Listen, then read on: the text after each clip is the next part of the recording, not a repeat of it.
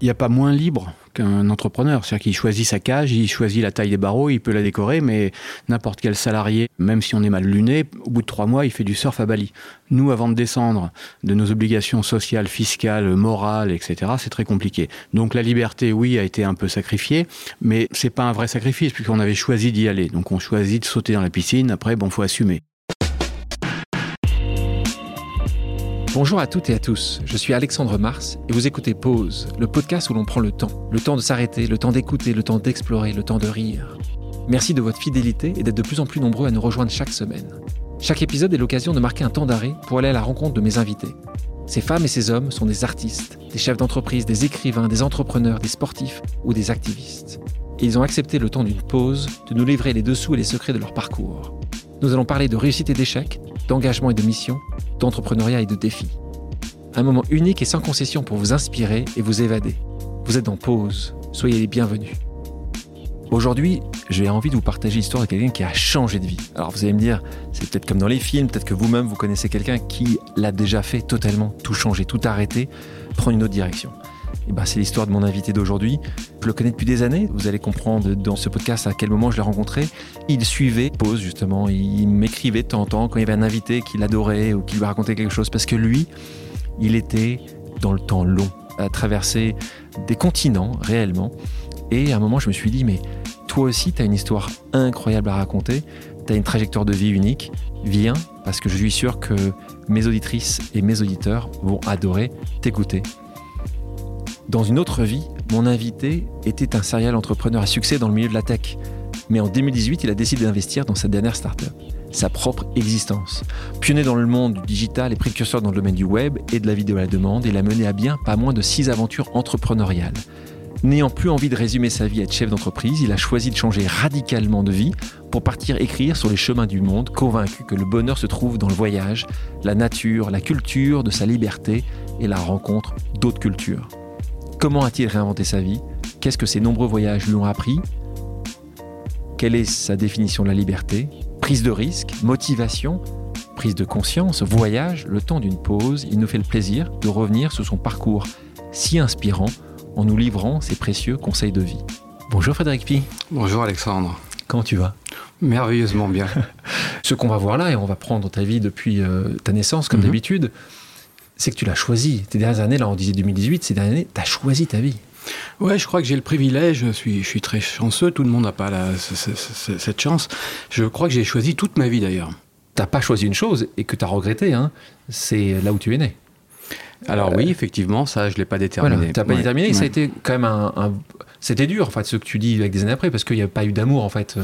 On a un amour tardif dans la famille, voilà. Donc, Comme ça que tu le définis Oui, disons que je suis. fils unique Je suis fils unique, je suis né en banlieue parisienne. Val-de-Marne Oui, des parents employés, mais euh, une, certainement une génération qui avait souffert euh, eux-mêmes et qui n'avait pas l'habitude de dire je t'aime. Pas de gestes, pas de bisous, voilà. Donc, bah, on va chercher l'amour ailleurs, hein, auprès des filles et auprès de l'amitié. Tu as eu un fils, tu as fait tout comme tes parents ou t'as justement fait de l'inverse? Bah, Tout l'inverse. Hein. Mathéo, il a 24 ans et il a entendu toute sa vie euh, que, son père était fier de lui et, voilà. et ce qui est vrai d'ailleurs. Pour nos auditrices, nos auditeurs qui sont en train de nous écouter, peut-être dans les stations de métro, en courant, en allant dormir ou autre, tu viens d'où toi le baroudeur là Tu nous fais rêver un peu? Je viens de passer euh, un an en Amérique du Sud à parfaire et à finir le voyage que j'avais, euh, qui était inachevé à cause, j'avais été bloqué à cause du Covid. Entre temps, je suis parti en Afrique pendant un an à dormir sur le toit de mon 4x4 dans toute l'Afrique australe. Et puis je suis revenu quand même en, Amérique du Sud pour euh, finir et voilà. J'ai récupéré ma moto en Patagonie et j'ai fait 4, 4, 5, 6 pays en un an, quoi. On va reprendre donc ton, histoire. Tu parlais de tes parents. Euh, ta maman, et c'est important, travailler dans les bureaux d'Air France. On verra que ça peut donner aussi cet amour du voyage. Ton papa, donc, dans la gestion des travaux publics. Fils unique. Donc, euh, euh, justement, ce, voyage-là, toi, tu dis, d'ailleurs, tu dis souvent, toi, tu avais cette carte du monde, en tout cas, entre imaginaire et réel, où tu avais toutes ces capitales. C'était justement parce que ton, quotidien était, était pas très gai, était assez gris, ou juste très rapidement, tu pouvais voyager d'ailleurs, parce que ta maman avait des prix, c'est ça? Donc tu as commencé à voyager pas beaucoup, on, payait, on, payait, 10% du prix du billet, donc on a beaucoup voyagé. Et effectivement, à l'hiver, quand tout le monde partait à Megève ou à Courchevel, nous on partait à l'île Maurice, parce que ça coûtait pas cher pour nous. C'est moi qui passais pour le riche de, la classe en revenant, alors que c'était moi le plus pauvre. Et un concept que j'aime beaucoup, toi qui écoutes souvent le, le podcast, tu le sais, c'est cette idée de bucket list. Tu pourrais dire, moi je veux être pompier, policier. C'est pas uniquement ça, je veux dire. C'est pas ce que tu voulais faire comme métier, mais plutôt, est-ce que tu avais des rêves comme ça où tu t'es dit, j'aimerais réaliser ça euh, à, Euh, non. 15 ans, 20 ans? Je crois que j'avais pas d'objectif, mais je, dès qu'il y avait, ça sentait la liberté et l'indépendance, euh, j'y allais. J'avais un, un côté un peu rétif à, à l'autorité, et donc euh, voilà. Donc tu as, travaillé sur toi, tu sais d'où ça venait ça?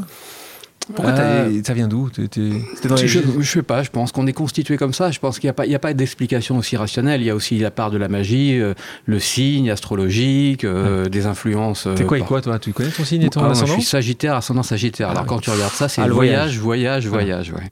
Continuons notre cheminement. Tu vas faire tes études à Toulouse et tu le dis. Alors est-ce que c'est comme ça? Parce que tu dis, tu as essayé de trouver l'école qui était le plus loin possible de ta famille. Est-ce que c'est vraiment ça c'est- Tu aurais pu trouver Pau, hein, c'est encore plus loin. hein. Je- J'ai fi- après l'Espagne, après avoir constitué ma première boîte, je suis allé vivre à Pau. Donc, tu vois, comme quoi. Et donc, oui, de- je voulais être loin, je voulais être indépendant, je voulais voler de ma- mes propres ailes. Quand on s'appelle Pi, c'est un petit peu légitime. C'est légitime. Tu sais que les pies aussi, c'est pas celles qui aussi volent Ouais, souvent, c'est oui, ça Donc ça, faut faire attention aussi. Et puis tu as aussi le pape, le- les papes. Absolument. Et là, tu touches l'entrepreneuriat, euh, quasiment l'intrapreneuriat, on devrait dire, parce que Mhm. tu es une organisation qui se lance à ce moment-là avec euh, le génie euh, Coluche. Mhm. Euh, on est dans les années 80, 85, je crois. Oui, qu'il est dedans. 85, absolument. Euh, il fait ce grand, ce- cette annonce exceptionnelle et on n'a pas beaucoup trouvé mieux que les Restos du Cœur sur, ce, su- sur cette thématique euh, depuis le temps. Et là, tu t'y associes, tu as 20 piges Mhm. et là, tu vas plus en cours. Hein. Absolument. Oui, oui, alors, t'appelle C'est quoi cet appel-là? T'avais ça en toi, l'appel du, du, du social, de, de l'autre euh, Euh, je pense que déjà j'étais fan de Coluche Ouais. et j'ai vu qu'un un artiste, Michel Colucci, dit Coluche, euh, voulait lancer une association. J'ai décroché ça dans le couloir sur le mur des annonces. Je ne payais pas l'avion donc je suis monté à Europe 1 et il m'a dit bon bah tu t'occupes de Midi-Pyrénées donc euh, à 21 ans. C'était passé comme ça. Donc, ah quand il fait son vraiment. annonce à Europe 1, Ouais. sa célèbre annonce, ouais. t'es là.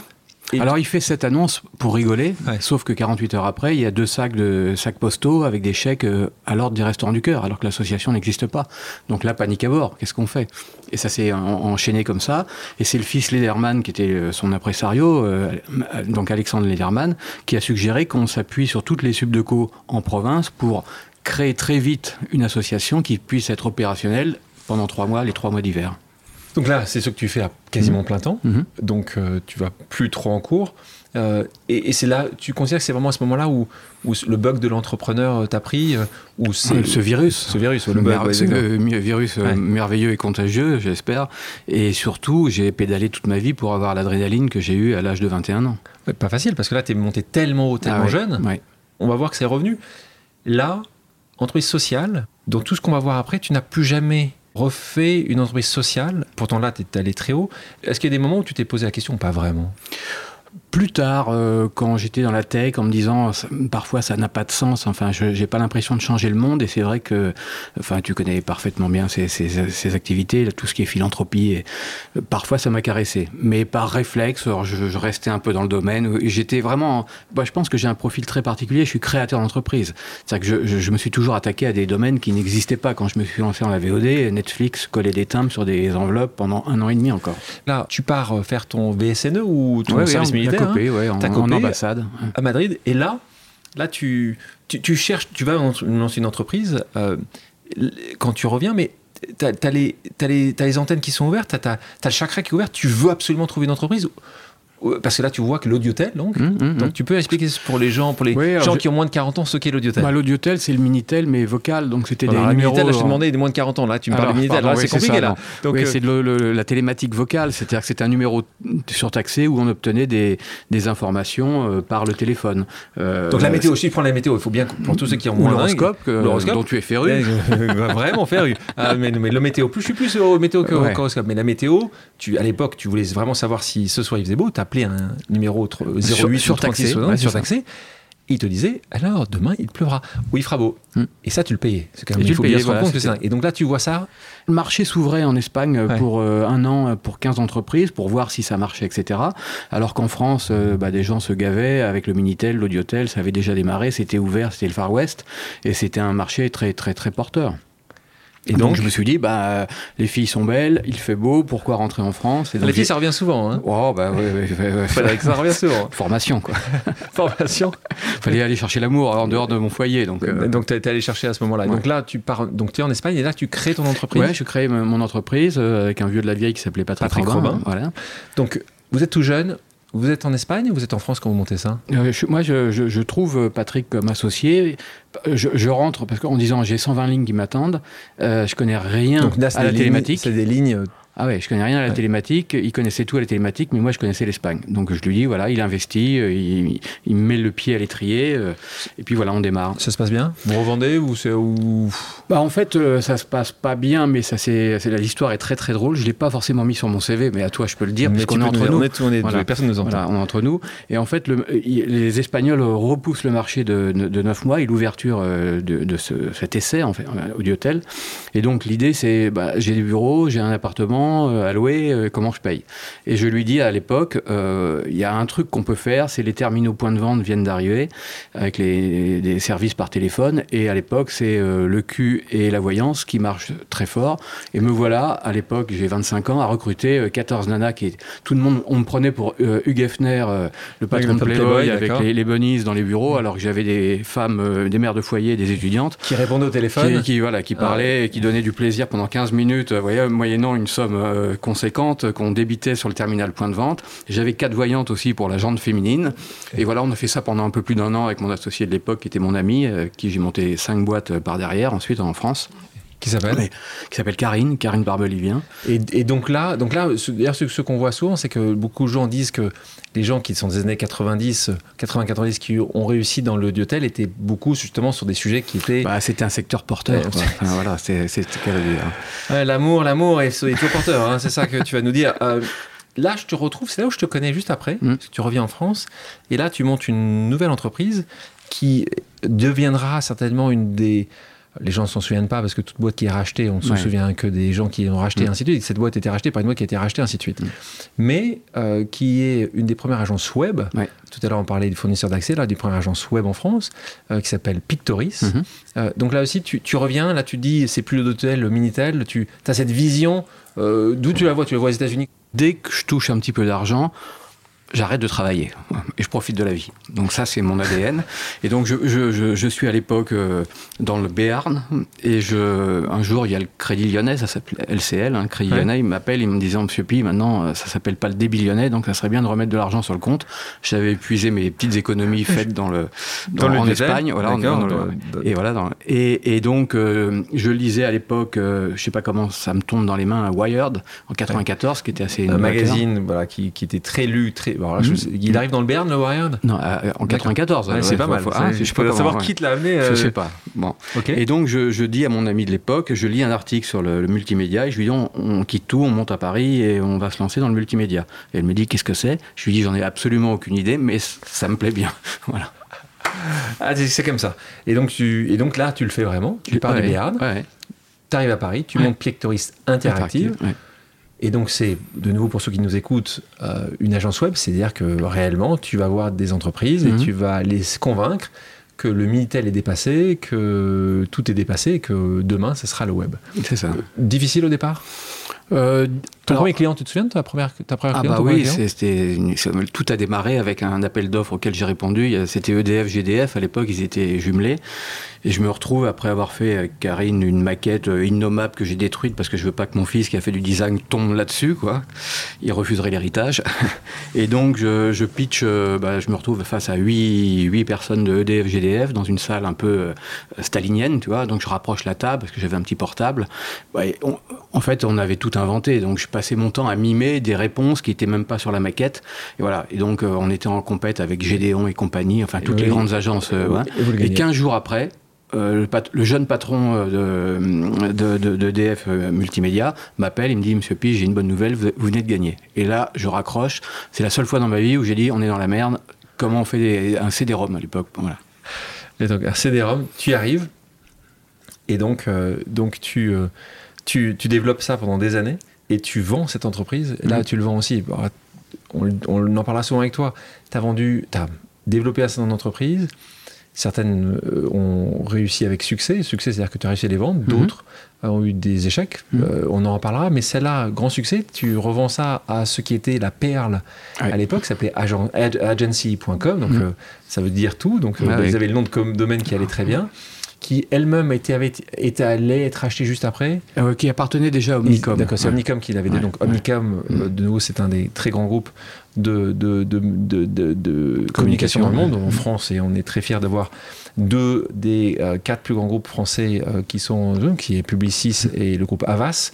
Et donc là, c'est Omnicom qui, qui est donc indirectement te rachète. Comment ça se passe à ce moment-là? C'est les Américains qui arrivent. Toi, ta culture américaine, elle est assez bonne? Ton anglais était assez bon. ou, euh, ça, ça se passe bien parce que je, je préférais vendre à un Américain qui faisait du web qu'à Capgemini qui m'avait déjà approché, qui payait en papier et sur 5 ans, euh, alors que les Américains venaient et En allaient rentrer au, Nas- au Nasdaq une grande partie en cash. Ouais. On continue dans ton parcours entrepreneurial. Là, tu t'arrêtes Mhm. un petit peu. Tu, tu parlais tout à Trois l'heure, dès ans. que tu as un peu d'argent, dès que tu as un peu d'argent, Ouais, tu ouais, t'arrêtes. ouais. Et puis à un moment, tu dis juste, J'ai cherché l'amour, donc ce qui Ah. devrait continuer d'a- d'alimenter ton fil rouge. là, tu as de l'amour. Là, euh, que je me trompe pas trop, c'est donc celle-là, c'est la maman de Non, non, c'est- D'accord, après. Oui. C'est avant. Euh, je Mathéo, avec toi. Ma- Mathéo était déjà né. Déjà, ouais. donc là, tu étais déjà, tu Voilà. avais été déjà séparé. Mhm. Donc tu, Mais je me dis, je vais me marier. d'accord. Comme un entrepreneur, Ah, je, je monte presque un un business, plan. J'ai levé de l'argent, c'est la start-up qui m'a coûté le plus cher, mais ça a duré 7 mois. Donc tu vois, j'étais aussi très start-up à l'époque dans mes histoires Ah d'amour. Ah, c'était Voilà. très rapide celui-là. Voilà, oui, c'était un essai, on va dire. Un essai. euh, tu, re- tu retournes dans le monde de l'entrepreneuriat. Qu'est-ce qui te fait y retourner? C'est qu'au moment où tu avais gagné suffisamment et tu ou, pas suffisamment pour vraiment tout arrêter et faire ce que tu fais aujourd'hui Est-ce que tu étais dans une sorte de, machine à laver entouré de gens qui étaient uniquement à, réussir, à créer quelque chose de nouveau, euh, toujours à faire plus, plus, plus. Est-ce que une conjonction ça. Conjonction, Ouais. et t'habitais Paris à l'époque Tu Ouais. étais parti de Mm. Paris après avoir vendu... euh, Ouais, ouais, non, j'étais à Paris, donc je- effectivement, je me suis donné le temps de bien vivre, de rencontrer, de, de- de- j'étais prince charmant à temps plein à l'époque. Et comme je suis très imaginatif, je, je faisais plein de choses. J'ai beaucoup voyagé aussi. Et euh, puis, tu, euh, tu me donnes envie de te poser la question, c'est quoi ça Tu imaginez le prince charmant, dis-moi, fais-moi... Oh, bah, Fais- fais des, pas des- moi des rêver, jo- hein, des jolis voyages. et donc, cette femme, je l'emmène en Inde. Donc cette femme avec qui tu te la marier première, ou pas quand Non, même la première femme, oui, je me marie. Tu m'as avec euh, 7 mois. hein. Voilà, Journaliste, donc Voilà, je vais une journaliste, de, une grand reporter, donc euh, et on part en, en Inde, de, au Rajasthan, trois semaines avec le chauffeur qui va bien, etc. Enfin, le, voyage merveilleux. Je loue un ponton euh, sur le lac Udaipur. Ouais. euh, bon, le truc Magnifique, merveilleux. ouais, voilà. Bon, très romantique, mais en fait, je reviens surtout euh, sans femme, enfin, ou peu de temps après, je prends la décision de divorcer parce que c'était extrêmement chaotique. Bon, ça, c'est anecdotique, mais c'est surtout que je reviens avec l'idée de Vodéo. En fait, elle travaille dans la télévision et je lui dis, mais c'est une énorme machine à détruire la valeur. C'est-à-dire que vous, vous- on dépen- les chaînes dépensent 30 000 à 100 000 euros pour faire un reportage ou un documentaire qui n'est vu qu'une seule fois. À l'époque, le replay n'existe pas, la VOD n'existe pas, on connaît le concept, mais il n'existe aucune plateforme. Et j'invente le, le surgelé de, de l'audiovisuel, si tu veux, je, voilà, le picard de l'audiovisuel, je disais à l'époque, en disant je vais récupérer tous ces programmes, ces milliers de programmes, plutôt centrés reportage, documentaire, pour permettre à mes, à mes camarades de, de voir ce qu'ils ont envie de savoir. C'était avant YouTube, hein, YouTube n'existait pas encore. Bien sûr, voilà. parce que là, du tout, c'est lancé en 2005-2006. Ouais. Donc là, des soucis, évidemment, parce que la, la fibre n'existait pas, donc Mhm. c'était un peu Ouais. plus compliqué pour euh, voir ces, ces- ces- ces images-là. Ceci étant, tu le lances avant, un, un peu avant. Là, si c'est un point essentiel que tu connais bien, et c'est ce qu'on a toujours avec les entrepreneurs. Il faut toujours avoir raison Pas trop tôt. Exactement. Juste, juste ce qu'il faut, la seconde avant. Toi, sur ce coup-là, tu as Un raison. en avance. allez, une semaine avant, peut-être un mois en avance, si c'est une année. Il n'y a que France Télécom qui existe, Ouais. qui vient de lancer sa plateforme. Je vois des fonds. Alors j'avais un track record qui était plutôt élogieux, donc je vais voir les fonds que je connais. Alors je donne pas les noms aujourd'hui parce qu'ils sont toujours en activité. Et je vois deux types euh, qui, qui font la pluie et le beau temps, qui font et défont des startups. Et ils me disent à l'époque, donc on est en 2004, 5 Ouais, 2004, oui. euh, ils me disent non mais Frédéric, soyons sérieux. Tu penses quand même pas qu'un jour on va regarder de la vidéo sur Internet? Bon, je raconte toujours cette C'est histoire. parce sympa, que- de ne pas donner les noms. hein. Voilà, non, non, Ah, vraiment sympa. Euh, ceci étant, euh, à leur décharge, je pense que beaucoup de gens euh, n'auraient pas imaginé ça. Je te rappelle que Mm. le téléphone portable, Mm. qui est dans les mains de tout le monde aujourd'hui, euh, est-ce qu'on aurait pu imaginer ça dans les années 90 Et ça qui est assez intéressant, il y a quand même une évolution Mm. euh, incroyable Mm. de la technologie. Là, tu proposes ça. Tu, tu penses que Vodeo, question importante, est-ce que tu penses que tu aurais lancé Vodeo à San Francisco? Euh, aurais fait YouTube parce que tu lances à peu près avec un modèle un peu différent. Oui, c'est un ça, peu différent. ouais, c'était payant. Parce que c'était payant, parce que YouTube au départ c'était du ce qu'on appelle du contenu généré par l'utilisateur, ce qui n'était pas ton cas. Non. Mais il y avait en fait un, un parallèle évident. Tu, tu penses que tu penses que là le le, le fait d'être un peu seul dans ce marché-là, de, de parler euh, un peu seul dans le désert, a, a pu être euh, une conséquence euh, néfaste. Néfaste. Tu vends, tu vas vendre pas cher, Mm. parce que là, donc tu, tu cherches, tu arrives à lever de l'argent quand même. Alors je fais, Dans- je fais plusieurs un- levées. Alors c'était, euh, j'ai adoré Vodéo. C'était euh, Combien d'années? Ça a été un enfer, mais j'ai adoré cette aventure. 2004-2008 Ouais, euh, 2004-2008, 4 ans. J'ai fait 8 levées de fonds en, en 4 ans, donc tous les 6 mois, je levais de l'argent techniquement. Mais donc ça veut dire que tous les jours, j'étais en levée de fonds, euh, les, les- les déjeuners, les Ouais. petits dé- déjeuners, euh, à expliquer que j'étais le Bill Gates de l'audiovisuel. Bref, euh, bah, pour... euh, euh, Oui, il fallait faire, il fallait vendre. Exactement, voilà. C'est bon ça. Et, et c'est amusant parce que nos, nos- nos bureaux, pour la petite histoire, pour, être un, un peu gaulois, étaient près de la rue Saint-Denis, à l'angle de la rue Saint-Denis. Et donc, il y avait une dame qui faisait ce plus vieux métier du monde, euh, qui discutait avec le jeune start-upper que j'étais, moi. Et je lui dis, on fait le même métier, mais pas au même tarif. Moi, je prends plutôt 50 000 à, chaque tour, quoi. Donc c'est ça, c'est que l'investisseur, tu le voyais en disant juste machine, j'ai besoin de développer mon business, donc j'ai besoin de lever de l'argent. Absolument. Et vous pour, allez pour tenir, et on avait 17 employés, Ouais. et il fallait tout faire, tout mettre en ligne, et nous, c'était que les documentaires. Donc, la, la- la folie aussi, c'était qu'on faisait pas le cinéma, mais le cinéma, ça aurait été beaucoup plus d'argent. Là, tu nous racontes, donc il y a plusieurs personnes qui peuvent te racheter ou là, tu choisis non, rapidement le Figaro parce non, que là, c'est. là, en fait, en avril, la boîte vaut, vaut 8 millions d'euros. Sur Donc, papier moi, c'est mon voilà sur le papier, c'est mon dernier tour. On fait rentrer un 34e euh, actionnaire, donc tu vois un peu le voilà. Ouais. Et, et je- moi j'explique que bah, ça fait 8 tours de financement et je vois encore le 9e, le 10e, le 11e qui va arriver. Et je dis il faut s'adosser à un grand groupe un, média Ouais. qui a besoin de vidéos, qui n'avait pas vu la vidéo arriver, qui fait des, des papiers, de la news, etc. et qui a besoin de documentaires et de reportages. Et là on décide de vendre. Moi, euh, L'été on prépare le book. Sauf qu'en septembre, Lehman Brothers euh, dévisse, et là, c'est l'enfer comme euh, c'est la piste noire, et il n'y a plus personne qui rachète une boîte en France. Au mois de décembre, je vends au mois de décembre au Figaro, qui rachète pour un euro, qui me dit bon, on adore, mais on paye pas le passé, on paye à partir, on paye les factures à partir de lundi prochain, mais voilà. Donc on vend. Ils te gardent ou pas? Euh, oui, oui. Euh, Tu t'es resté un peu là-bas? mais euh, au- à un euro, je leur ai dit que je restais pas. Ouais. Donc j'ai pris mes clics et mes claques, et puis, voilà, voilà. Et j'ai remonté, j'ai récupéré T'as tout. jamais, t'as jamais été employé? Euh, j'ai été employé Ah, euh, Pictoris, donc, en- euh, entre l'Espagne, entre l'Espagne. Ah, t'as été quelqu'un d'une vraie entreprise J'ai bossé dans une vraie entreprise. À Pau, c'est pour ça À Pau, exactement, pas pendant vrai. un an. Qui faisait quoi Une boîte qui a été rachetée, euh, bah, qui faisait des, hum, respirateurs pour les gens qui avaient des problèmes de poumons et puis euh, des, couveuses pour les bébés. Ça m'a passionné. Là, j'ai découvert les produits, les Tu faisais quoi Du stocks. marketing, de la vente Euh, J'étais patron de tout ce qui était commercial et export. Pour- Sauf que j'avais région 25 ans. Ouais. Et c'était une boîte qui était truffée de syndicalistes, ça appartenait à Elf dans, dans, dans, dans le passé. Ils avaient foutu toutes les brebis galeuses, etc. Ils, ils changeaient de patron tous les deux ans, donc ils te regardaient en disant, bon, on attend le prochain, quoi. Donc, euh, ils n'avaient pas eu tort d'ailleurs, parce que je ne sais pas très bien. Là, cette fois-ci, t'as pas gagné suffisamment, donc Non. tu vas pas te lâcher J'ai gagné un ça. euro. Tu remontes une autre entreprise, euh, Ouais, qui était en, en fait la récupération de tous nos savoir-faire, parce qu'on avait développé notre propre Ouais. plateforme. Puis j'avais des clients qui venaient me voir 50% de la banque audiovisuelle, enfin de Vodéo, le chiffre d'affaires, c'était distribuer des documentaires, mais c'était des prestations techniques B2B pour euh, Warner, euh, Turner, euh, les grandes des télécoms. Et je récupère ces activités. Enfin, on va dire à la barbe du Figaro, hein, qui me demande s'il y a un avenir là-dedans. Je leur ai dit, je leur jure que non. Voilà. Et, et six mois après, je reforme. Enfin, là, on, démarre Hubby, ouais. Et Qu'est-ce que c'est devenu Hubby, euh, bah, on l'a bien développé. Alors, ça a duré un peu plus longtemps, hein, ça- Toujours, 8, 9 ans. Ça prend toujours plus de temps que Et on était numéro un français de les prestations techniques pour tous les, les télécoms et, et, Et l'audiovisuel. Et j'ai vendu ça à un concurrent. Alpha. Voilà, Alpha. voilà, Alpha, Alpha Network, qui, qui Bah, m'a qui, qui m'a dit euh, on veut pas deux, deux coques dans la même basse-cour, t'es libre euh, le jour de la signature. Magnifique. Génial. Magnifique. Ouais. Bien vendu? Ok, Co- vendu. très correctement. Très pas, correctement. pas ce que ça valait, mais euh, j'ai trop attendu et voilà les. ouais. Tu avais beaucoup d'investisseurs qui étaient cette fois-ci avec Et, toi euh, non, j'avais quasiment la très grosse majorité. Mm. C'est un conseil d'ailleurs. Parce que les gens se gargarisent de dire on vient de lever 20 millions d'euros, 25, 50 millions. J'ai juste envie de leur dire après le communiqué de presse en disant il te reste combien du capital? Et c'est, je crois qu'une des, un- une des choses que je dis à tous les jeunes start aujourd'hui, ne levez pas trop vite, ne levez pas trop et, euh, et gardez votre capital. Alors, tu as raison, tu as parfaitement raison, hein, mais c'est plus simple quand tu es dans une société de service qu'une société de produits. C'est vrai. Donc, euh, moi, pour l'avoir Mm. fait, pour avoir monté un, Mm. un certain nombre d'entreprises comme toi, En effet, quand j'ai euh, vendu euh, mes entreprises à Mhm. BlackBerry ou à Publicis, il me Mhm. restait encore 70%, 80%.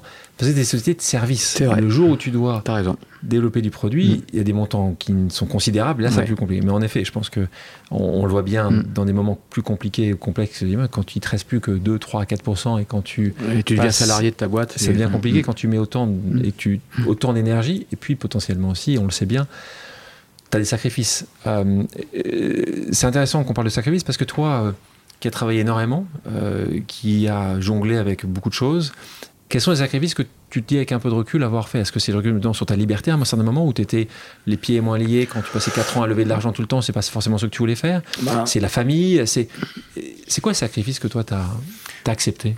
Je pense qu'il n'y a, a pas moins libre qu'un entrepreneur. C'est-à-dire qu'il choisit sa cage, il choisit la taille des barreaux, il peut les décorer, mais n'importe quel salarié, euh, même si on est mal luné, au bout de trois mois, il fait du surf à Bali.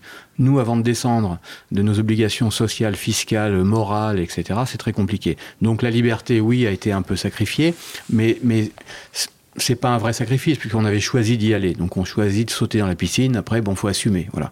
Et euh, non, c'est la, on va pas dire la santé parce que j'ai jamais vraiment été malade, mais euh, il y a des moments où c'est quand même très dur. Enfin, c'est euh, voilà, c'est une vie qui est pas réservée à tout le monde. Enfin, faut faut savoir qu'il y a faut un peu de courage et d'abnégation, voire d'inconscience peut-être parfois. Donc toi, l'entrepreneur, c'est donc puisque c'est pas forcément la liberté qui t'intéressait, c'était euh, l'innovation, c'était changer le monde, c'était euh, la réussite, c'était l'argent, c'était comment tu le définis? Alors, je pense que c'est pas pas du tout l'ego, donc la réussite euh, et l'argent encore moins. Je pense que alors vraiment, si quelqu'un a comme motivation de devenir riche par l'entrepreneuriat, ce qui est certainement la meilleure école, mais C'est l'une des plus- écoles. c'est la plus mauvaise manière. Enfin, de, enfin, je pense pas que ce soit. C'est la plus mauvaise, c'est parce que c'est plus mauvaise parce que tu penses que tu n'y arrives pas forcément, ou, ou là tu as un jugement de valeur en disant Ouais, un jugement de valeur. Enfin, je pense que c'est, enfin, voilà. Je pense qu'il y a d'autres manières de, il y a d'autres, il y a d'autres choses plus nobles comme l'indépendant. Je pense que moi, je voulais un peu changer le monde aussi. Ouais. Je voulais euh, rendre mes concitoyens plus intelligents en leur euh, offrant des documentaires. Euh, je me suis aperçu que mon ami qui était patronne dans des malls gagnait beaucoup, beaucoup plus sa vie à faire la télé-réalité et à bêtir les foules, on va dire, pour faire bre- bref, quoi. Donc, oui, j'ai toujours voulu chercher le bien. C'est une autre manière de retrouver un peu le- les restos du cœur différemment. Euh, on parlait de timing euh, tout à l'heure justement. Toi, comment tu le vois ce timing-là? Dans une réussite, tu penses que c'est vraiment une question de, travail, euh, de timing, de- d'équipe, de, produit? Parce que c'est souvent, moi, on me pose très souvent la question en disant juste, voilà, quels sont les quatre des éléments essentiels d'une réussite? Moi, je dis très souvent euh, que Travail. travail, ça, Ouais. voilà, tous les entrepreneurs le savent, c'est comme numéro Mm, mm. un ou no, tout là-haut, et c'est d'ailleurs entrepreneur, intrapreneur et Mm. tout ce que nous voulons faire tous, hein, Mm. pas uniquement dans le travail, mais dans, dans ce qu'on aime faire. Euh, à quel point, toi, qu'est-ce que tu verras après comme l'essentiel? Tu penses que le, le timing, toi, tu t'es senti, bah là, tu me parles d'un timing exceptionnel en 2000 quand tu as vendu Pictory, c'est catastrophique après la- les subprimes. Euh, si on veut parler de réussite, effectivement, le timing, enfin, il y, a un- scénario qui se déroule, euh, on ne le maîtrise pas. Un, un coup, on vend bien, un coup, on vend mal. Souvent, on fait qu'une seule et belle entreprise. Le reste, on, essaye, on croit qu'il y en a d'autres derrière, mais bon, euh, timing se met en travers ou on n'a plus la pêche. Enfin voilà, on n'a pas les bonnes motivations. Donc, euh, ouais, je crois que c'est aussi euh, apprendre à travailler avec les autres, quoi. On réussit pas seul. Bah, bon point sur justement l'entreprise. Comment toi, tu les. Comment tu les as recrutés? Est-ce que même chose des conseils pour les gens qui nous écoutent? Une fois que tu as recruté euh, quelques dizaines, ensuite quelques centaines de personnes, tu as une connaissance presque intuitive de la matière humaine. Et tu sais assez vite, en une minute ou en deux minutes, euh, si tu vas perdre ton temps ou s'il faut que tu demandes à ton assistante de supprimer le rendez-vous de derrière pour passer plus de temps avec cette personne parce que c'est une star. Et Ça moi, je souvent arrivé d'annuler le rendez-vous d'après? Ça m'est arrivé parfois. Ouais. Et, et- et par contre, je disais systématiquement aux candidats, quels que soient les jobs, encore plus si c'était des managers, euh, je dis, vous savez, la meilleure façon de faire fortune pour un entrepreneur, et je- tu dois connaître cette phrase, c'est d'acheter des gens pour ce qu'ils valent et de les revendre pour ce qu'ils croient valoir. En général, on fait une plus-value. En revanche, j'ai assez, peu vu des gens où c'était l'inverse, et je, je voyais un potentiel incroyable dans la personne, et la personne était extrêmement humble. Je rentre un jour après une journée classique d'entrepreneur, il est 21h, et là je m'allume un cigare, je prends un whisky, je souffle un peu, et je me dis, tiens, s'il y a un feu dans l'appartement qui démarre, là j'ai trois minutes pour me sauver la vie, euh, qu'est-ce que je prends? Et je fais le tour de tout l'appartement pendant 20 minutes. Je me donne le temps de répondre, et d'un seul coup la réponse c'est rien. 2018, décision ah, radicale. Tu décides de tout quitter? Tu vends donc Hubby à Alpha Networks, tu le vends correctement, comme tu le dis. Combien de temps ça t'a pris à, prendre ces décisions bah, Très rapidement. En deux mois, j'ai ventilé toute ma vie. en fait, tu dis une décision qui a été prise en six mois et 30 ans. Ah oui, oui, absolument. Dans le livre, c'est ce que j'écris. Ah oui, évidemment, tu as, écrit. C'est qu'il y a un processus très lent. Il y a une maturation, il y a une percolation qui nous emmène vers la liberté. Enfin, en tout cas, chacun vers son, chemin. Il faut, il faut le voir. Et parfois, c'est un, un, événement qui nous fait prendre la décision, mais elle était là. Cet événement, c'est pas uniquement la vente, parce que là, on est en 2018. Le marché tech n'a jamais été mmh. aussi positif, florissant. Tu utilises l'adjectif que tu veux là, toi qui as cette expérience, qui as ce réseau, qui a ses succès, et puis ses demi-échecs, mais, mais, mais, aussi qui, apprend, qui font apprendre beaucoup, tu peux lancer plein de choses. Qu'est-ce qui, c'est quoi ce moment, si tu me parles de ce moment-là? Il y a un instant dans ta vie? Oui, alors euh, il y a eu plein d'événements au fur et à mesure, mais il y a deux événements notables, et c'est une question qu'on me pose partout depuis cinq ans à l'autre bout du monde. Elle intéresse tout le monde, parce que tout le monde rêve d'un moment donné de, voilà, quelque part de s'affranchir de toute obligation, ce qui est mon cas.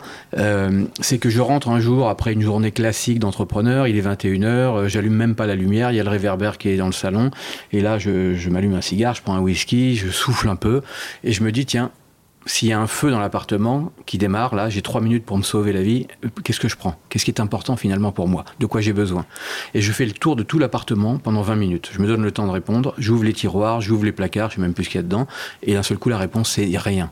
je me dis peut-être que dans 4 ans ou 5 ans, j'allais déménager dans un plus grand appartement qui me coûterait encore plus cher euh, pour acheter des nouveaux meubles, pour stocker du encore euh, plus rien. Voilà.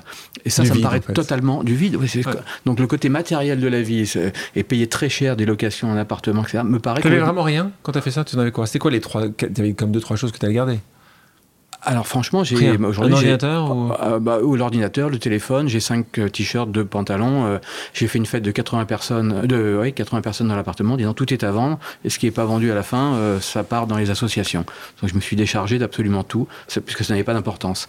Et il y a un autre événement, c'est que un mois après, moi je lis beaucoup de poésie, j'en écris un peu. je lisais Pablo Neruda. J'avoue que j'ai vécu. Et là, je regarde le titre en disant, j'avoue que j'ai vécu. On a tous notre définition. Ça veut dire quoi? Une vie intense, une vie sage, une vie longue, une vie riche. Bon, je me dis par contre, si la mort frappe à la porte et me dit, Frédéric, dernier baiser, dernière valse, si on y va, je vais, vais la supplier. Je vais inventer mille raisons de rester parce que j'ai pas tout fait, j'ai pas tout vécu. Et ce jour-là, j'ai pris plus l'idée de l'incendie, j'ai pris la meilleure décision de ma vie. J'ai dit, voilà, je vais me séparer de tout ce qui n'a pas d'importance et je vais, vraiment vivre ma vie, je vais devenir un professionnel de la vie. Et le jour où elle viendra me voir, je l'embrasserai, je la remercierai pour le rabat. Tu, tu vois ça comme un côté épicurien? Euh, C'est comme ça que tu le définirais? Alors, euh, c'est un amour de la vie, un enthousiasme à vivre. Voilà, c'est pour ça qu'à chaque fois que je vendais, euh, j'en profitais pour vivre. Et aujourd'hui, c'est la fin de mon deuxième euh, bouquin, c'est l'épilogue. C'est plus que bon vivant, parce que j'ai été bon vivant toute ma vie, c'est bien vivant. Et c'est une manière d'être en harmonie avec la nature, les autres et sa propre vie. Là, tu parles de ton second livre qui s'appelle Vivant, publié par Nautilus, euh, l'édition de Christophe Agnus, qui raconte mm. évidemment un de tes périples, parce qu'il y en mm. avait un premier livre d'abord qui s'appelle Libre. Euh, question que j'ai quand même sur ce sujet euh, de, de te poser un moment en disant juste cette vie-là, la mort qui m'embrasse et je m'en vais avec elle. tu crois, toi? Ah ben, je suis absolument persuadé. Et puis euh, depuis cinq ans, je suis absolument persuadé qu'il y a des choses qui nous dépassent et qu'il y a un grand mystère et qu'il y a une force et que et franchement, j'ai pas peur de mourir. T'as plus peur de mourir? Ah Tu l'avais avant? Moi, c'est j'étais un peu rationaliste. Enfin, j'avais j'avais un doute, j'avais des points d'interrogation qui tournaient, et aujourd'hui, je suis allé chercher euh, les points d'exclamation qui donnent des réponses à tout ça, notamment en Amazonie, quand tu as des expériences euh, comme le. Tu as fait chaman? Tu as fait des chamans ah, oui, Oui, de, l'ayahuasca plusieurs fois, de l'Amazonie, quand tu vis avec ces gens qui vivent au cœur de la nature, avec les vibrations, voire même de la montagne, hein, bah tu reviens, tu. La matière, tu, tu crois. Oui, la matière, et puis j'ai eu, et j'en parle dans le premier livre, que tout, tout ce que j'ai vécu m'a été annoncé sept mois avant par une voyante. C'était totalement absurde et impossible selon moi. Tout est arrivé quasiment aux dates. Et j'ai plusieurs preuves, parce que je suis en moto euh, seul euh, au travers de la, cordillère des Andes, plusieurs fois j'ai eu des signes qui m'ont évité d'avoir un accident grave. Et cette voyante, tu l'as allé la revoir? Oui, elle, m'a même téléphoné après un an et demi, on ne s'était pas parlé, pour m'envoyer un message, alors que j'allais partir dans la cordillère, des Andes. J'étais au Chili, j'avais fait réparer la moto pendant 18 jours. Euh, elle m'a informé qu'il y avait un risque absolu, qu'elle avait été contacté comme quoi il y avait un risque sur moi de danger ou qu'il y avait quelqu'un qui me bloquait. Voilà. Et je lui montre la photo d'un maillon de chaîne qui devait lâcher le lendemain alors que j'aurais été à 4000 mètres d'altitude avec des ravins de 900 mètres. Et la moto s'est mise en panne elle-même. Et la voyante m'a informé, mais un tout petit peu tard, elle m'a dit bon bah c'est bon, donc c'est été réglé. Et je n'ai jamais vu une telle protection chez quelqu'un. On y croit, on n'y croit pas. Moi en tout cas, je suis assez convaincu. Et elle a su dire qu'il était qui te protégeait? Oui, elle m'en a, elle me l'a annoncé euh, un an avant, enfin sept mois avant de partir, avant que je sache que, que j'allais faire un tour du monde. J'avais pas pris la décision. Et c'était quelqu'un plus ou moins de ma famille qui est mort durant la guerre, mais pas de la guerre. On a essayé d'enquêter avec euh, ma petite maman. Euh, elle me dit, le monsieur est roux ou blond, il a un, prénom à, double, voilà, mais j'arrive pas à voir. T'as un guide. Ouais, il y a quelqu'un qui me protège matériellement et physiquement. Et ça, tu as commencé à le croire justement en, en te délestant de tout, tout ce que tu expliquais tout à l'heure, tous ces, tous ces biens matériels, toute cette euh, on est encombré, on est encombré, ouais, on est très encombré de, Donc là, on est encombré d'ego et on est encombré de, de matériel, ouais. Hmm. Frédéric, je te propose maintenant une pause amicale. Donc tu sais parfaitement qu'est-ce qu'une pause amicale. Quelqu'un qui t'aime beaucoup, qui va te poser une question. On l'écoute. Bonjour Fred, c'est Geneviève. Écoute, euh, tu as tout vendu pour partir en voyage. Je voudrais savoir ce que tu as racheté quand tu es revenu et ce que tu n'as pas racheté. Bonjour à tous les deux, au revoir à tous les deux, à bientôt. Question de Geneviève Petit, hmm? qui est une de ces grandes journalistes qui suit le sujet du digital depuis euh, nos années euh, Internet, qui est journaliste maintenant au Petit Web, qui est, chez elle, hein, le Petit Web, qui te pose cette question-là. Donc, est-ce que tu as racheté quelque chose? Maintenant, j'ai rien racheté et je, suis toujours en voyage. Je repars là euh, au mois de septembre. Alors, ça me fait penser qu'il faut que je passe euh, pour acheter deux t-shirts parce que euh, sur les cinq, il y en a deux qui ont des trous. Donc, c'est bon, tu as racheté, tu as racheté, tu vas peut-être racheter des t-shirts. C'est ça qu'on va dire. C'est ça, absolument, exactement. Ça, va se limiter à ça. Tu ne rachètes rien. Non. Donc, tu vis avec 14 kilos. 14 kilos. Mm. Et tu le mets dans un sac dans, Oui, dans deux mallettes de moto. Euh, bah, c'est ça, c'est toujours avec ta Dès que quelqu'un, un, ami ou une amie m'accompagne, je suis obligé de faire un peu de vide. Je réduis encore plus. Donc, euh, reparlons de cette, idée de vie euh, qui est assez complexe. Hein. donc, encore une fois, tous les gens qui nous écoutent, on a eu une discussion assez, enfin, très marquante. il y a quelques podcasts de ça avec Alain Cogent, mmh. qui est un homme que, magnifique. Mmh. que, j'aime beaucoup. Et justement, on parlait justement de cette vie après la vie. Mmh. lui, il y croit fortement. D'ailleurs, moi, je, crois aussi beaucoup à, à, ça, mais pas dans une vision uniquement euh, religieuse, ah comme non, justement pas religieuse, mais, euh, justement ou pas. En tout cas, chacun a, sa, propre. En tout cas, moi, soit c'est la tienne, soit c'est une direction. Mais en tout cas, ce qui est intéressant, c'est que c'est un sujet d'une complexité euh, folle. Et il n'y a pas de preuve. Il n'y a pas de preuve, exactement, ce qui est parfois un peu, un peu complexe. Toi, voilà, on n'a qu'une vie. Moi, je l'ai beaucoup entendu quand j'étais jeune, hein, on n'a qu'une vie. Et d'ailleurs, je voyais souvent que les gens qui disaient ça, et peut-être moi y compris quand je pensais à ça quand j'étais plus jeune, ne suivent pas les conseils. on brûle, on brûle tout. On n'a qu'une vie, on y va, on ne s'arrête pas. Euh, et puis, tu as cette célèbre, citation de Confucius euh, mhm. que tu connais très bien et tu en parles souvent. On a deux vies. Et donc la deuxième commence quand? Quand on comprend qu'il n'y en a qu'une seule. Et voilà. Euh, c'est important parce que ce déclic, cette prise de conscience, c'est elle qui donne l'énergie, c'est celle, celle qui fait faire le premier pas. Le, un grand voyage, c'est extrêmement simple. Le plus dur, c'est le premier pas. Après. Mais est-ce que tu penses que c'est vraiment faisable de comprendre ça quand tu as 20 ans?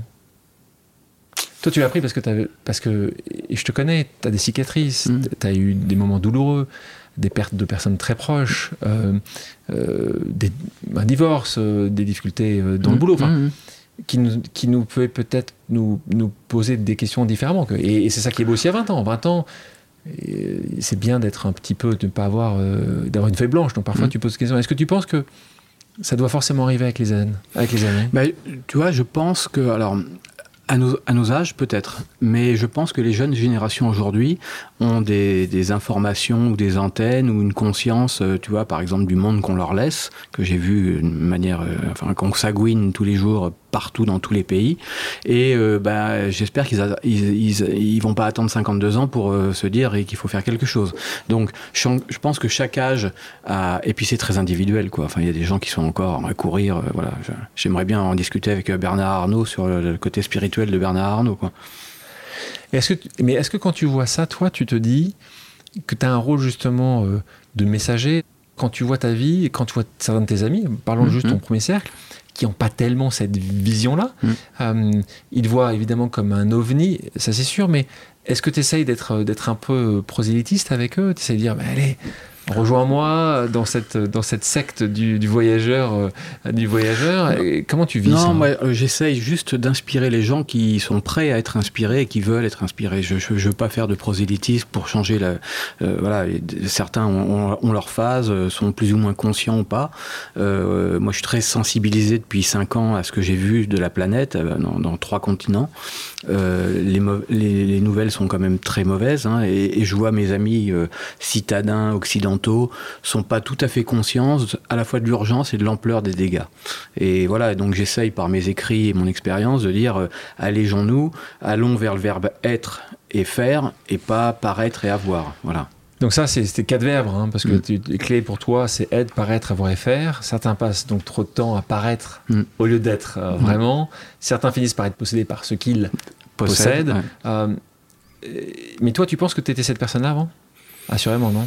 Oui, il y, avait de ça, il y avait, y avait quelque chose, il y avait, y avait une, j'ai une mission qui me dépasse et ben, j'ai fait des startups, j'avais besoin de me prouver des choses aussi. Je pense qu'il y avait euh, un manque de reconnaissance paternelle. Le paternel, Enfin, toi, quand, voilà, quand Il y a un moment où ton papa, avant qu'il parte, était... il y a un moment où vous êtes quand même un peu rabiboché, où il a dit c'est pas mal quand même? Non, c'est resté un peu de la colère à l'époque. Moi, j'ai été, j'ai été un, un adolescent coléreux qui en voulait, en disant voilà, Ouais. pour ça que Mathéo, on a beaucoup. Il est venu me rejoindre au Mexique j'ai jamais discuté autant avec un être humain. Enfin, Ouais. il sait tout. Maintenant, je peux disparaître. Il a les clés. Enfin, voilà. Il sait que je suis fier de lui. euh, Il faut, j'essaie de lui inculquer aussi Donc, la, ton la fils liberté. de, Voilà. de 20 de 23 Voilà, ans. Voilà. Et il a enfin compris ma profession. euh, il a jamais rien compris aux startups. Là, il a compris que son père est globetrotter, quoi. Professionnel. Question sur le, sur le timing. Bah, encore une fois, le timing, c'est pas forcément toi qui le décide. Là. Encore une fois, c'était l'aliment des étoiles. Avec un peu de recul, tu dis, tu aurais préféré avoir cette, euh, pas cette illumination, mais ce moment de déclic quand tu avais plutôt 30 ans que 50 ou, ou tu dis juste que là, tu juges pas tellement ça. Tu dis, tu sais quoi? C'est le destin, toi. C'est, c'est, ça arrive quand ça doit arriver. Alors, euh, on me dit, est-ce que tu as des regrets? Je suis pas quelqu'un qui est tourné vers les regrets. Le seul regret que je dis avec l'humour, c'est pourquoi je l'ai pas fait avant. Enfin, Et j'aurais pu le faire avant. En fait, l'idée, c'est que la vie, on est souvent pris dans un couloir, euh, un couloir de, de course. hein. Une fois qu'on a démarré la course, c'est compliqué d'en sortir. Surtout quand on est entrepreneur et qu'on a tellement d'obligations et de poids sur les épaules ou, ou de personnel, etc. Donc, rarement, par contre, mon conseil, c'est de dire, à partir du moment où on a un peu de liberté, enfin, de la liberté, euh, de la santé. Faire un tour du monde en fauteuil roulant, c'est plus compliqué. Euh, un peu d'argent et du temps, ce qui était l'ingrédient pour moi magique, les quatre ingrédients de ce cocktail qu'on appelle l'existence. Je me suis dit, plutôt que de refaire une start-up presque par réflexe, presque, voilà, euh, tiens, je remonte une boîte parce que on a des idées en, tous les trois mois, tu veux monter une boîte, tu veux investir en disant c'est formidable. Je me suis arrêté, j'ai soufflé, j'ai fait un tour de France pendant 27 jours en suivant le soleil et voilà sans, sans plan. Et je me suis dit mais je suis en très bonne compagnie avec moi-même. Et j'ai une seule passion aujourd'hui c'est l'écriture que j'écris depuis 25 ans. Faisons, on va en faire un métier quoi. Voilà. Donc, il y a un, un- un mot que j'utilise énormément et qui, à mon avis, est, est- est essentiel aujourd'hui, c'est l'alignement. Mm. C'est essayer d'être aligné entre ce qu'on dit, ce qu'on fait, Mm. ce qui est parfois pas forcément évident, et pour plein de raisons. hein. Mm. C'est certainement la pollution dont on parlait tout à l'heure, Ouais. qui fait parfois tu dis quelque chose, mais tu vas quand tu vas le faire parce que c'est plus simple, parce que c'est moins cher, parce que Mm. c'est plus facile, tout un tas de raisons. Et encore une fois, sans jugement, je pense que le, le paragon de vertu n'existe pas. Mm. Toi aujourd'hui, justement, tu sens que tu es aligné. Bah, euh, euh, alors, je me définissais au début, euh, pour un peu en signature, comme l'homme le, le plus libre et le plus léger de la planète. Et aujourd'hui, je suis, absolument persuadé que je suis certainement un des plus heureux, en tout cas de Ouais. mon point de vue. Euh, et et c'est- Camus qui nous rappelait que ben, euh, le secret du bonheur, c'est la cohérence entre un homme, entre ce qu'il est et ce qu'il fait. Et c'est c'est de trouver sa raison d'être, son ikigai, quoi, enfin, ce pourquoi t'es fait. On parlait tout à l'heure de tes amis, quand tu leur as dit, les gars, 2018-2019, je me barre. Ils se sont dit, eh ouais, dans 6 mois, tu es de retour, dans 15 jours, tu es de retour. Euh, Oh. tu pensais, ils disent, tu déconnes, fais pas ça, tu vas nous manquer. C'était quoi le. Bon, il y a eu de tout, mais euh, effectivement. Mais très non, proche, je parle pas le premier cas, cercle, vraiment le, le tout près. En, en tout cas, il n'y a pas eu de, de reproches où ils n'ont pas essayé de. Moi, j'ai Ouais. croisé des voyageurs où j'ai inspiré des gens qui ont eux aussi sur leur parcours ensuite tout lâché, notamment des femmes, où les enfants leur disaient Mais maman, tu peux pas faire ça, tu te rends compte, t'es une femme seule, enfin attention, le monde est dangereux, enfin voilà. Donc, euh, moi, j'en ai pas eu trop parce que je pense que j'étais programmé pour faire ça. Ils savent que j'ai fait tellement de choses dans ma vie que voilà, il, est dingue et il va le faire. Voilà. Mon fils, par contre, euh, je lui ai posé la question un mois avant de partir. Je lui ai dit, j'ai un peu l'impression de t'abandonner parfois. Et il me dit, papa. Euh, je pensais vraiment que tu serais pas capable de le faire parce qu'à chaque fois qu'on partait en vacances, bah, tu étais sur ton téléphone, etc. Bon, on bosse aussi en vacances quand on est entrepreneur. Et il me dit, là, je vois toute la maison qui est en train de disparaître. Je m'aperçois que tu as des couilles. Ma réponse a été bah, T'en viens, tu devrais le savoir. Donc, tu es le mieux placé pour le savoir. c'est classe. Euh, ton expérience, donc, on a inspiré d'autres quand même? Oui, oui, il y a, 6-7 personnes qui ont. Voilà. Et il y a des petits signes comme ça qui, qui, qui me font plaisir. C'est que au, gré de 15 minutes de conversation, 20 minutes dans un taxi à Bogota, euh, le, type, tu peux pas le payer parce qu'il dit non, non, c'est moi qui vous l'offre. Enfin, c'est merci, c'est génial parce que waouh, tu voilà. Et, là, on parle de voyage loin. Hein, euh, c'est mm. l'Afrique australe, enfin, mm. c'est l'Océanie, c'est l'Amérique latine. Euh, à un moment, tu me parlais des 27 jours. Tu t'es dit aussi que tu allais faire Compostelle, Stevenson. Tu t'es dit en France, hein, tous ces merveilleux endroits où tu rencontres aussi d'autres personnes. Mm-hmm. Et tu t'es dit à un moment, ça aussi, ça pourrait porter. Voilà, tu serais obligé de mettre ta moto de côté. Hein. Je sais que c'est pas facile, hein. euh, mais tu t'es posé parfois un moment la question Non, non, parce que euh, ouais, je veux plus vivre en France. Euh, mais je pense que l'aventure est au coin de la rue. Et comme disait Cicéron, si tu as un jardin et une bibliothèque, tu as tout. Donc on n'est pas obligé de partir. Moi, moi mon, mon chemin personnel, c'était de partir à l'autre bout du monde. Alors, on parlait tout à l'heure de, d'entrepreneurs qui voient les choses peut-être un peu trop tôt. C'était le cas pour en tout cas d'autres des, mhm. startups. Là, c'est étonnant parce que ce qu'on dit ici, ça va résonner chez beaucoup de gens qui euh, nous écoutent parce que c'est un peu euh, le post-Covid. Beaucoup de gens se sont dit mais pourquoi mhm. Le pourquoi le, pourquoi je fais quelque chose que je ne devrais pas faire, pourquoi je travaille pour cette entreprise, pourquoi je travaille pour ce patron-là? Pourquoi autant Pourquoi autant? Et, on a vu euh, ces dernières années une, des décisions mmh. donc euh, très fortes de la part de beaucoup euh, d'employés et, pas que des jeunes, hein, ce qui est assez intéressant, mmh. beaucoup d'employés de différents âges qui ont dit, tu sais quoi, moi j'ai envie de rester habité à Brest mmh. si je me sens mieux à Brest et pas forcément être à Paris, ou je préfère être dans une petite entreprise. Et, encore une fois, ce qui est important, et, je le redis là, hein, c'est que les gens euh, s'écoute hmm. plus. Toi, tu as mis quelques années à t'écouter. Euh, ça, c'est ce moment-là, euh, ces deux moments qui ont été critiques. Et je peux que conseiller, je sais que tu, tu me rejoindras là-dessus, à, à, conseiller toute personne de parfois s'écouter euh, pas écouter les autres et c'est pas facile. Là, on reparle d'alignement, ce qui c'est un vrai exercice. Ça peut prendre du temps. Découvrir l'inconnu qui est en nous, c'est une aventure d'une vie en fait, et c'est le connais-toi toi-même. Hein. Mais c'est ça paraît si évident, mais c'est difficile. On passe hein. notre temps à se détourner de nous-mêmes et de, se jeter dans des activités. Moi, je, viens de discuter avec une, une présidente d'une grande filiale d'une boîte française aux États-Unis qui vient de prendre sa liberté, qui a négocié sa liberté, qui vient de partir en tour du monde sans date de, elle me dit jusqu'à épuisement de, de mes, mes, allocations, enfin on va dire. Et donc elle part au Népal, elle part au Bhoutan, voilà, etc. Et je lui dis, moi j'ai un conseil à te donner de vieux routard, on va dire, avec mes 5 ans de, sillage, c'est de t'immerger dans la nature, parce que là tu me parles pour l'instant beaucoup de villes et beaucoup de peuples, etc. C'est formidable d'aller voir les autres, parce que quand on est seul, on n'est jamais seul en voyage, en fait, c'est le secret du voyage, les autres viennent vers nous. Donc immerge-toi dans la nature et dans la solitude. Parce que c'est comme ça qu'on descend. L'ascenseur vers soi-même, il est, il est là. Tu me parles de solitude, merci, euh, parce que je voulais parler de, de, cette sensation parfois d'être seul, mm.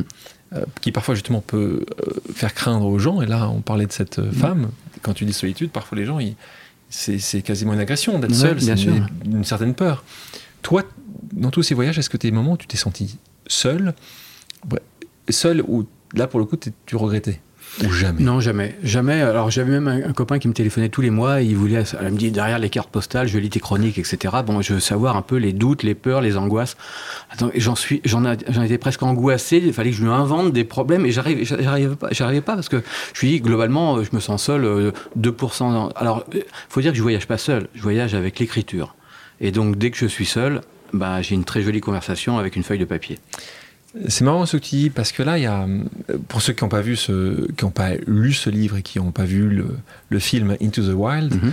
donc tu avais Christopher McCandless qui, dont l'histoire avait été racontée, hein, c'est ah son histoire, qui dit une chose assez, assez importante qui est un petit peu le, la combinaison de ce qu'on vient de se dire. Toi, t'es maître en solitaire, mais en fait, t'étais pas toujours seul parce que tu avais l'écriture. Et ce que disait euh, Christopher dans sa phrase, la happiness only real when shared. Donc en gros, la joie ou le bonheur, si tu le traduis, n'est vrai que s'il est partagé. Donc toi, tu le partageais avec les autres à travers ton écriture, c'est ça que tu dis? Euh, Beaucoup, voilà. Et pour voilà. Et, et Fernando Pessoa disait quand je vois du beau, j'ai envie d'être deux. Et donc c'est vrai que au fil des mois, surtout quand tu sors de Patagonie, de Nouvelle-Zélande, où c'est extraordinaire, euh, tu as des larmes, tu as des larmes de la beauté du monde. Enfin voilà, c'est la rencontre avec Dieu. Tu te dis, voilà, dans le génie du vivant et la beauté époustouflante de cette planète, bah, tu donnes envie d'être. Voilà. À beaucoup, beaucoup, beaucoup d'endroits. Il hein. faut, être clair. Hein. la beauté, de, beauté de notre, notre planète. Et, Même en France, enfin surtout en France aussi. J'ai une vie. Euh, tellement riche, tellement enthousiasmante aujourd'hui que j'ai déjà réussi ma vie. Je me le disais, je le disais à mon fils l'autre jour, euh, la mort peut venir me chercher, euh, j'ai déjà du rab, hein. enfin j'attaque le rab là, donc s'il y a encore dix ans, je m'en pour lécher les babines quoi. Nouvelle pause amicale, euh, Frédéric, le principe est toujours aussi simple, quelqu'un va te poser une question.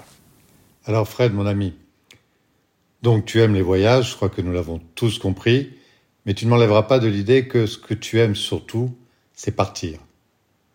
Tu aimes le vin, nous le savons, mais là encore, tu ne m'enlèveras pas de l'idée que ce que tu aimes surtout, c'est l'occasion de partage avec tes amis et que le vin, au fond, n'est qu'un prétexte. Tu aimes les femmes, mais tu le sais, je pense depuis longtemps que ce que tu aimes surtout, c'est être amoureux de l'amour. Alors, comme il faut que, que ça se termine par une question, cher Fred, entre partir, l'amitié et l'amour, si tu devais renoncer à une de ces trois composantes de ta vie, à laquelle renoncerais-tu? Waouh Waouh Message d'un de tes très proches, ancien associé, aujourd'hui managing partner chez Avolta Partners, donc entrepreneur, euh, Patrick Robin. Alors? Je pense que ma religion, c'est l'amitié et que j'ai transformé toutes mes histoires d'amour en, amitié finalement. Je suis ami avec toutes mes ex, voilà, et j'ai voilà, des très belles amitiés. Comment toi tu réalises euh, cet itinéraire? Tu décides d'aller en Océanie, en Afrique australe, euh, donc c'est évidemment, tu, tu prends euh, la map, la map et puis tu fais, tu fais tourner la map et tu mets ton doigt et, en devant les yeux. Comment tu fais l'itinéraire? Comment... En fait, l'itinéraire, il se fait par lui-même. C'est toujours pareil, le premier pas, le saut dans la piscine, et puis ensuite... Mais, mais tu commences à l'endroit et puis tu, sais pas où tu vas? Exactement. Tu sais pas où tu vas? Non, non. Tu sais pas, dans une semaine, dans trois semaines, tu t'arrêtes, si t'as envie de rester une semaine, tu t'arrêtes une semaine. Je décide tous les matins de est-ce que je, je, suis bien là où j'y vais. Selon, je voyage en fonction des saisons, par exemple, si tu veux. J'ai zappé la, la, la Bolivie en descendant jusqu'à Ushuaia parce que fallait que j'arrive à Ushuaia. J'étais en moto avant l'hiver, donc je suis remonté euh, deux ans plus tard euh, pour faire la Bolivie. Enfin, j'ai horreur de cette expression faire un pays parce que pour visiter, vivre, parce que je vis dans les pays le temps que je veux et que le visa me permet. Mais non, non, je, et je suis, je suis lié à un véhicule qui est une contrainte également, c'est-à-dire que voilà, à partir du moment où tu as ton véhicule, bah, tu vas dans le pays le plus proche, euh, voilà, mais en fonction du petit bonheur, la, chance, quoi. Donc tu y vas tu vas sans savoir. Sans savoir. Ou parce que d'un seul coup, un ami me dit tiens, tu si tu vas en Bolivie, tu sais que c'est six mois. Enfin, c'est dans ton visa. Tu sais à peu près quand tu reviens. C'est ça. Voilà. Euh, donc Mais là, ça fait par exemple un an que je suis parti en Amérique latine. Bon, je suis revenu parce que c'est, je profiter des amis, de mon fils. Euh, c'est l'été et c'est l'hiver là-bas. Euh, dans les endroits que tu as pu voir, visiter, comme tu, tu le dis, est-ce qu'il y a un endroit, encore une fois, c'est très compliqué parce que tu as vu des endroits exceptionnels, mais s'il y en a un, tu veux sortir du lot en disant juste, tu sais quoi cet endroit-là, il y a une sorte de plénitude, ou pas d'ailleurs, hein, mm. qui t'a le plus apporté, pas marqué, apporté bah, alors ça dépend des critères, hein. il y a selon les peuples, selon les paysages, que mon, mon, harmonie avec le lieu. Mais toi Mais euh, et là d'ailleurs je cherche un lieu pour y poser mes bagages pendant au moins six mois et créer une cabane au bord d'un lac si possible, etc. Mais pour moi la, la Bolivie, la Patagonie, qui n'est pas un pays, mais qui est Chili, euh, Argentine, la Namibie et la Nouvelle-Zélande, c'est des pays où il y a, enfin, je pourrais très bien vivre et c'est, voilà, euh, j'adore. Justement, quand, tu te projettes, euh, tu repars là. Mm. Est-ce qu'à un moment ou à un autre, tu vas poser bagages Tu me parlais de cette maison au Canada, là, cette petite mm. baraque du Canada, mais en tout cas à côté d'un lac tu, tu, devrais justement partir en Nouvelle-Zélande, l'île du, l'île, du, Sud, et puis dire voilà, tu sais quoi, oui, oui, c'est ça. Alors, il se trouve que bon, maintenant je repars. J'ai un peu épuisé mon budget temps et argent. Je m'étais donné l'équivalent de deux places de parking à acheter à Paris plutôt que je me suis dit je vais les investir au fil de l'eau dans ma vie. Dans ta vie. Voilà, et, je, partais pour 3 à 4 ans, voilà à peu près, donc ça va faire bientôt 5 ans. Et donc j'ai décidé, j'ai pris une grande décision, j'ai un très beau projet d'agro-foresterie, sauver la planète, restaurer, qui est un peu gros, un peu ambitieux, j'ai 58 ans et je suis pas sûr que voilà euh, j'ai encore l'énergie de le faire. Donc je le tue pas encore. Euh, j'ai appris que Xavier Niel avait lancé ça il y a deux ans en France, mais bon moi ça serait plutôt sur l'Amérique latine. Je veux, je, je suis passionné par l'Amérique latine et j'adore la culture latino. Je vais aller, donc là, je récupère ma moto en Uruguay. J'ai 6600 km à travers la cordillère des Andes pour rejoindre la, la, Colombie, qui est un pays merveilleux, très divers, qui ne ressemble pas du tout à Narcos euh, sur Netflix. Hein, donc, aller en Colombie, absolument. Et l'idée, c'est de trouver une terre pour me poser euh, une cabane, euh, voilà, un petit bateau pour aller pêcher dans le lac, un vieux 4x4 à 10 km du Pueblo, parce que plus je fréquente mes semblables et plus je, suis amoureux des animaux et de la nature. Ouais, il y a des gens bien, tu peux pas, il y a des gens très très bien. Ouais, mais je veux continuer de voyager. Et donc j'ai décidé de voyager maintenant en Asie, donc faire des sauts de puce en Asie pendant plusieurs mois pour, euh, enfin, en, en accueillant quelqu'un un homme, une femme, euh, plutôt fortuné, qui peut sponsoriser, on va dire, euh, un peu plus que le voyage, et qui va m'offrir les six mois de liberté que je veux passer en Colombie à écrire et à continuer d'être écrivain. Donc, c'est un peu voyage en terre inconnue. Quand tu résumes, tu vas passer six mois par an en, pointillé, en pointillé, voilà. Et tu feras des sauts de puce avec l'Asie. Voilà, sur l'Asie pour vraiment dire j'ai fait le tour du monde et connaître euh, bah, la Mongolie, le Tadjikistan, l'Ouzbékistan. Ce que tu n'as pas encore fait. Voilà. Et donc pour ça, il te faut un peu d'argent. Ouais, il faut des sponsors. Donc, euh, je vais essayer tu de vas faire refaire le, tu vas refaire le tapin là. Bah, voilà, oui, alors euh, de manière un peu agréable en disant, je vais essayer de vous passer en trois semaines, ce qui serait peut-être le luxe et pas tant le prix que voilà. Ah, il viendrait avec toi. Voilà, il, voilà, ah, à bord d'un 4x4 ou en moto euh, pour vivre ma vie et essayer de passer ce que j'ai appris en cinq ans. et l'argent, le, petit surplus que tu pourrais avoir te permettrait de vivre, de vivre voilà, pour écrire et pour voilà. Et c'est ça ton maintenant, c'est ça que tu ouais, ouais. J'ai décidé de continuer de voyager parce que j'adore cette vie et j'adore euh, être le matin, pas savoir ce que je fais, prendre la route et dire bon. Donc six mois par an, tu seras conditionné, donc tu seras un peu esclave des autres six mois en fait, ça que tu dis. C'est ça. Mais bon, euh, on, se choisira. Bien sûr, tu prendras bien sûr. Mm. On peut suivre tes aventures sur ton site aussi, pour tous les gens qui nous écoutent. Évidemment, ils peuvent acheter libre, écrire sur les chemins du monde, publié en 2021, Vivant, Chronique d'Afrique, encore une fois, Nautilus les deux, hein. Euh, ton, ton, son éditeur, euh, et donc frédéricpi.fr. Donc euh, des récits nourris de voyage, de philosophie, de poésie, de rencontres. Euh, ton processus d'écriture, là si c'est dans les conseils pour il y a beaucoup de gens, tu le sais, qui aimeraient écrire, qui voudraient écrire, qui n'osent pas. Donc là aussi, je vous dis, laissez-vous aller, faites-le. c'est n'est pas de regret toi, c'était très dur au départ C'était Non, parce que j'ai toujours écrit, c'est très fluide, et puis j'ai la chance d'être très inspiré, et le voyage est ultra inspirant, donc dès qu'il y a quelque chose... Alors j'écris des chroniques, c'est pas un roman, il n'y a pas une construction. Euh, ce qui est très, très amusant, c'est que Christophe un jour m'a dit, mais... mon éditeur me demande comment t'écris, enfin sur un cahier, sur machin, tu recopies, euh, sur l'ordinateur. Je lui dis non, je t'ai livré les 800 pages totales des deux romans sur euh, mon téléphone portable, avec mes deux pouces, au gré du voyage. Et justement, quel écrivain le plus inspiré aujourd'hui? Nicolas Bouvier, Nicolas le pape de l'usage du monde. Frédéric, je te pose une dernière pause amicale. On l'écoute. Salut Fred, c'est Christophe. Et salut Alex, merci pour euh, cette opportunité. Mais désolé, je n'ai pas une seule question, mais deux questions. La première concerne, euh, Fred, notre premier échange quand tu es au Mexique et que tu trouves un restaurant avec un Wi-Fi correct pour que nous puissions échanger. T'attendais-tu à ce que je propose de faire un livre? Et plus généralement, espérais-tu que quelqu'un te propose un jour? La deuxième question est à propos de la façon, de ta façon de voyager. Beaucoup de gens sont inquiets de leur avenir, de ne pas savoir où ils seront dans un, deux, cinq ans. As-tu ce genre de doute? Et comment gères-tu les moments de solitude? As-tu au moins une regretté une fois, dans un coup de blues, d'être parti ainsi et seul sur les chemins du monde? Avec toute mon amitié, salut Fred. Christophe Agnus, qui avant d'être euh, avant d'être éditeur, est un entrepreneur. Hein. Il, a, il a grandi euh, dans l'entrepreneuriat. Euh, il a monté euh, cet éditeur qui est unique, hein, très iconoclaste, et qui t'édite donc aujourd'hui. alors, qu'est-ce que tu lui réponds Christophe? Bah, Sur la deuxième partie, les doutes, les regrets d'être parti, je crois que ça, ça m'est arrivé de poser cette question, mais sur cinq ans, de voyage, ça m'a pris trois heures.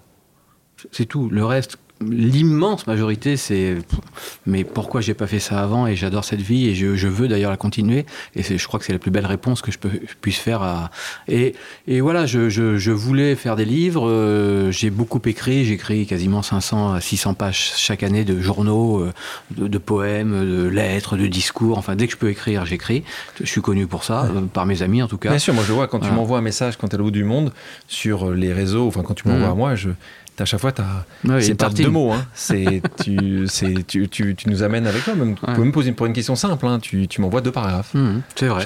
J'adore ouais, écrire. Ouais, ça, ça, ça, je, je, je confirme. Mmh. Euh, dans ton second livre vivant, tu racontes qu'un de tes amis préfère que tu lui racontes tes galères. C'est peut-être lui qui t'appelait aussi. Mmh. Tes questionnements, tes doutes. Et c'est vrai que ça aussi, c'est important. Et je comprends évidemment que tu nous racontes tout, tout ce qui est beau et le fait qu'en effet, l'immense majorité du temps, mais euh, l'humain a évidemment aussi a des rencontres difficiles, des moments compliqués, complexes, et c'est justement dans ces partages-là qu'on peut euh, essayer d'apporter quelque chose. Toi, les grandes galères que tu as eues pendant ces cinq années, euh, évidemment une chaîne ou 18 jours où tu as attendu ta moto, il mmh. y a des moments où de crainte, de crainte pour toi, de d'oubli, de, de, de, de, galère, de moments où tu te dis, c'est galère quand même cette vie-là. Je veux vraiment être sincère. Mais sois sincère. Moi, voilà, je, je, veux vraiment être sincère. Je euh, je veux pas faire le, le, le très sincèrement je crois que j'ai une vie extraordinaire et chaque journée, j'apprends tellement, je vois tellement d'inconnus, je rencontre des gens formidables, etc.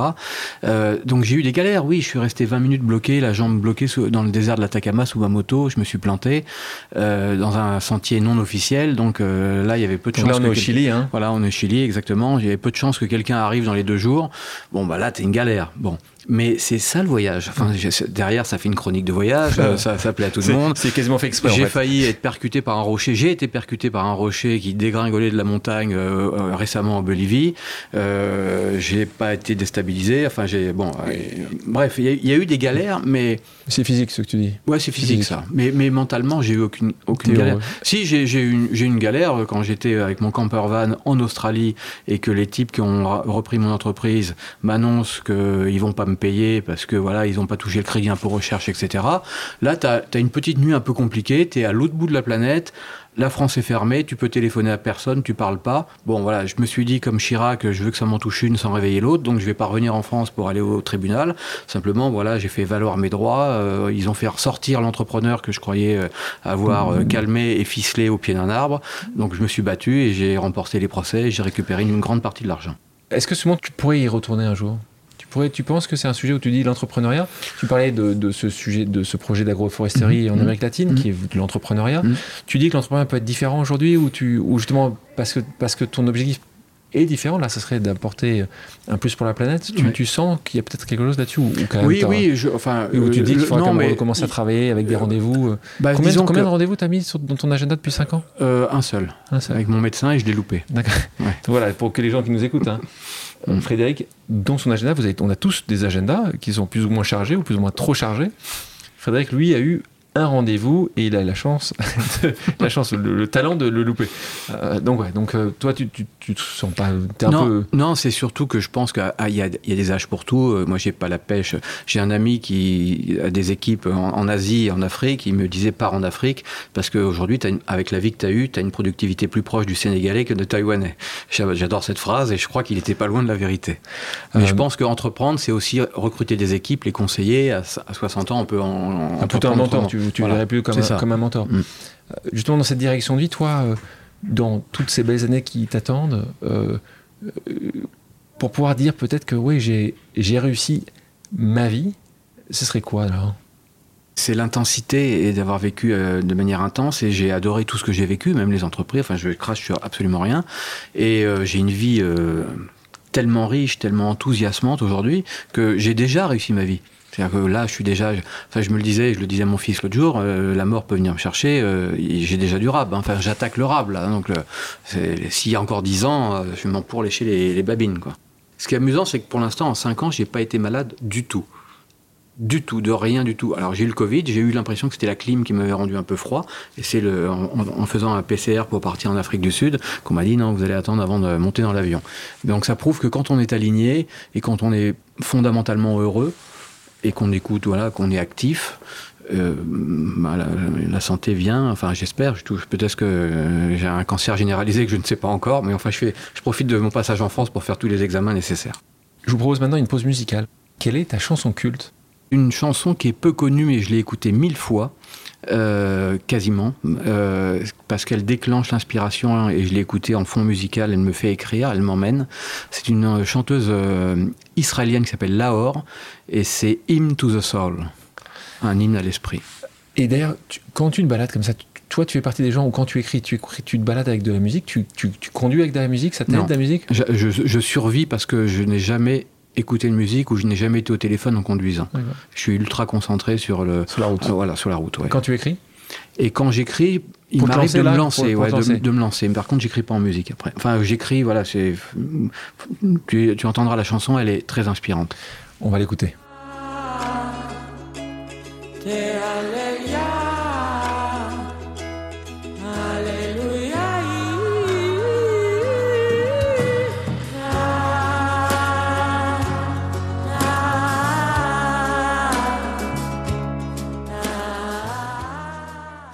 Terminer, passons à une pause flash avec quelques questions rapides auxquelles tu devras me répondre du tac au tac. T'es prêt? -hmm. Le livre qui t'accompagne pendant tes voyages euh, J'ai pas de livre qui m'accompagne, mais je lis beaucoup sur Internet et beaucoup Christian Bobin, Garcia Marquez. Enfin, je, je, cite tellement de gens et, et, et René Char. D'accord, donc tu lis plutôt ces grands poètes ouais. Ou, ou, tu lis quand même de l'actualité. Quand tu es à l'autre bout du monde, tu lis l'actualité T'es intéressé Je suis abonné au Monde. Donc tu lis souvent une Je picore, mais j'essaye de me tenir à distance quand même. Voilà. Ta citation préférée Toi qui lis autant de poètes René Char? Euh, Oui, René Char, et évidemment, beaucoup, évidemment comme beaucoup. Euh, euh, serre ton bonheur, impose ta chance et, et, va vers ton risque. À te regarder, ils s'habitueront. Le poète que tu préfères, mais bon, t'en as tellement. Bah, Bobin ou un, un, pas connu que je vous recommande qui s'appelle Joey Bousquet, qui, est, qui a été blessé en, dans la guerre de 14 avec une balle sur la moelle épinière. Il a passé toute sa vie alité et tous les grands de l'époque, peintres et artistes, etc., sont venus le visiter tellement les écrits sont forts. Ça s'appelle Le Meneur de Lune, notamment. Le pire conseil qu'on t'ait donné? Sois prudent. En tout cas, c'est plutôt bienveillant.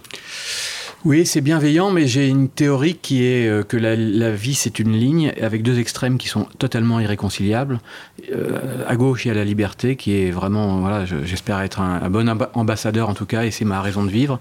Et puis la sécurité. Je vois de plus en plus un monde qui euh, réduit la liberté par l'obsession de la sécurité, la possession des biens matériels, les alarmes, les, clôtures électrifiées à l'autre bout du monde, enfin bref. Et donc... Euh, saute dans la piscine, va vers ton risque. Quel défaut t'inspire le plus d'indulgence? La timidité. Timidité? Quel est ton plus grand regret? De pas avoir, euh, de pas être parti avant. Vraiment? Ah oui, vraiment. Ouais. Je n'ai pas d'autre euh, regret. Non. Ou de. C'est prématériel, le reste, ou, tu veux dire. Ou un autre regret, c'est de ne pas avoir connu mon père plus euh, que ça. Et évidemment, quand il y a mon vieux de Daniel Guichard sur la radio, ça devait, ça les larmes de crocodile sont là. Hmm. Ta plus grande peur? Que mon fils parte avant moi. Quelle est ta destination idéale pour faire une pause? Spontanément comme ça, la Corse, mais euh, la, la, destination de demain. Colombie, là, la Colombie, ça me paraît. Euh... Oui, la, la, Colombie ah, aussi, Pueblo, là, euh, voilà, ou la destination de demain. Voilà.